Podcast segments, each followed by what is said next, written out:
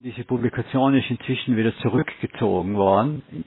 Mhm. Und die ist in diesem, in dieser Zeitschrift äh, nicht mehr, nicht mehr erhältlich. Und zwar ist sie zurückgezogen worden wegen inhaltlichen Mängeln. Mhm. Ich habe eh schon gesehen, das war, weil sie keine richtige medizinische Grundlage verwendet haben, sondern unter anderem nur die Mütter äh, nach außer, mhm. nach mhm. ihrer Auffassung gesagt sind, ob ihre mhm. Kinder. Genau, genau, genau, genau. Mhm. mhm.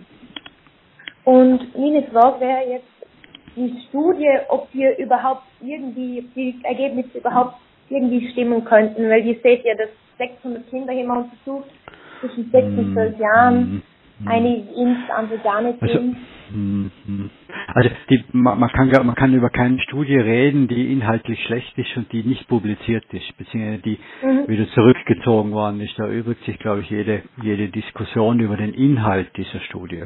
Mhm. Aber was ist Ihre Meinung da dazu?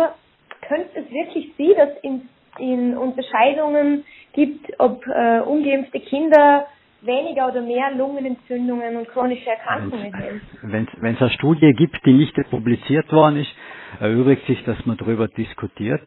Mhm. Weil diese, man kann es ja andersrum formulieren, diese Studie hat inhaltliche Mängel. Und man kann es noch einmal schärfer formulieren, diese Studie äh, zeigt Ergebnisse, die nicht richtig sind.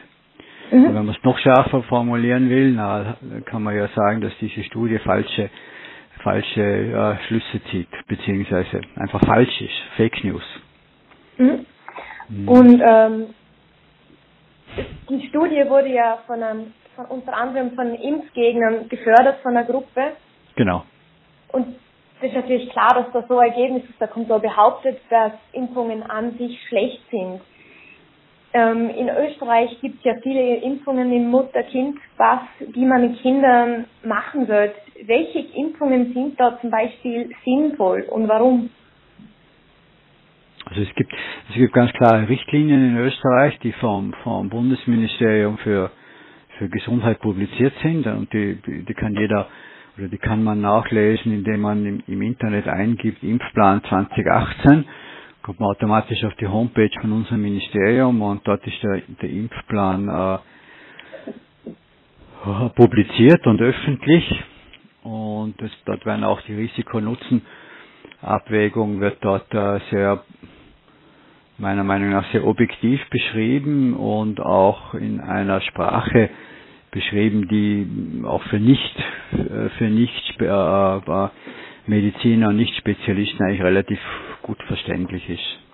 Okay, also sollte man Ihrer Meinung nach Kinder auf jeden Fall impfen lassen oder? Das ist eine, das ist ja eine Vorgabe nicht, nicht, nicht von mir, sondern es ist eine Vorgabe unserer Gesellschaft, also unserer Gesellschaft, unserer Gesellschaft, in der wir leben, in dieser Republik, und die Republik Österreich und die Republik Österreich würde das ihren Bewohnern, die in diesem Staat wohnen, so empfehlen. Okay, und, und hält vielleicht eine, eine kurze Botschaft an Eltern, die ihre Kinder nicht impfen lassen wollen, weil sie Bedenken haben?